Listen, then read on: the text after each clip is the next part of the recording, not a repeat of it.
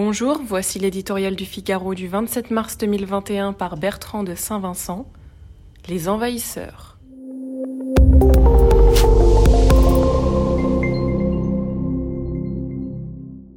La beauté n'a qu'un défaut, mais il est de taille.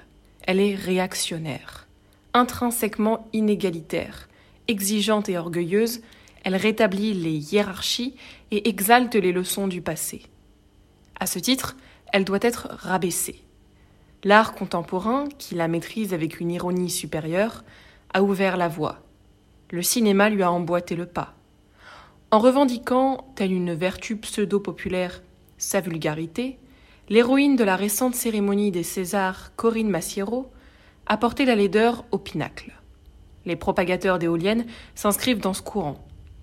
Fille de l'esthétique, cette vertu aristocratique rangés comme des soldats, selon les termes furieux de l'illustrateur Philippe Dumas, des milliers de tourniquets défigurent avec application le paysage français. Militants bétonnés d'un monde meilleur, ils dominent de leur silhouette écrasante tous les territoires. Site historique, Alésia, massif qui fit rêver Cézanne, Sainte-Victoire, champ de bataille de la Première Guerre mondiale, décor du chef-d'œuvre de Marcel Proust, il y est combray, rien ne résiste à leur appétit dévorant. Ils ont besoin d'air. Des corbières au pays de Sceaux, de la Touraine à la baie de Fécamp, leurs pales monstrueuses tranchent comme un couteau dans l'harmonie séculaire des campagnes.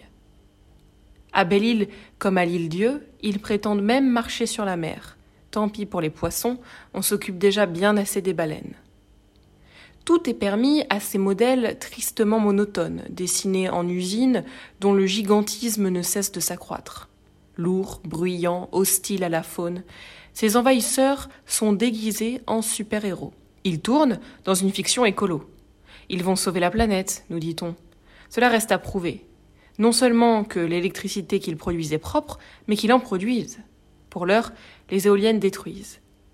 Le silence, les souvenirs, la vue, cette splendeur, immortalisée par les poètes, les écrivains, les peintres, les bâtisseurs ou les cinéastes, dont certains voudraient débarrasser la France car elle leur fait de l'ombre.